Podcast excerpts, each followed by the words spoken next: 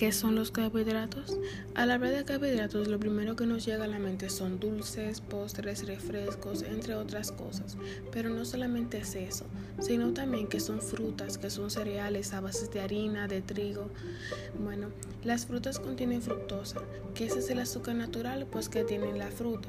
También contienen antioxidantes que nos protegen de los radicales libres. Tenemos que tener en cuenta antes de ingerir los cereales que no sean refinados ni procesados, ya que pueden aumentar nuestro índice glucémico. Un ejemplo de índice glucémico es que cuando ingerimos una cantidad elevada de alimento, nuestro cuerpo se da cuenta de esto, entonces el páncreas produce lo que es eh, la insulina y la manda a las células. Entonces la cantidad restante de alimento entonces será almacenada en nuestro cuerpo en forma de grasa. No queremos esto, así que lo más recomendado es que no ingieras alimentos que estén procesados.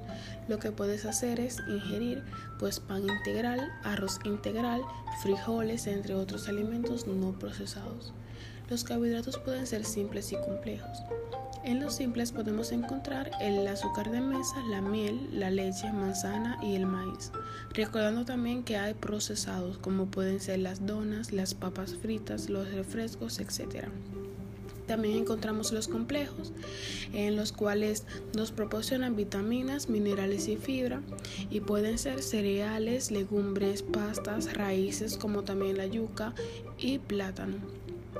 Al día tenemos cinco comidas, las cuales son el desayuno, la mi colación, la comida, mi colación y cena, las cuales deben de ser acompañadas mínimos con dos carbohidratos dependiendo de cada persona. Un ejemplo necesario es en niños de 130 a 180 gramos, adolescentes de un 50 a un 60%, adultos 225 a 325 gramos y mujeres embarazadas 175 gramos.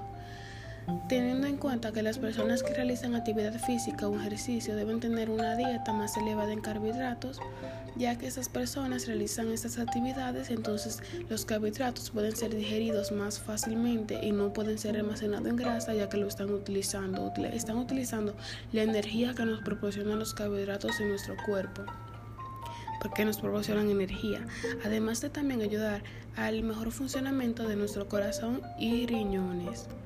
Así que em, tenemos que tener en cuenta a la hora de ingerir los carbohidratos, ya que si ingerimos demasiado, entonces eh, no puede provocar lo que es la obesidad, llevándonos a tener una diabetes y si tenemos un déficit grande eh, también de carbohidratos, entonces también nos perjudica porque nos vamos a sentir muy débiles, no vamos a tener energía, tendremos mucho dolor de cabeza, entre otras cosas.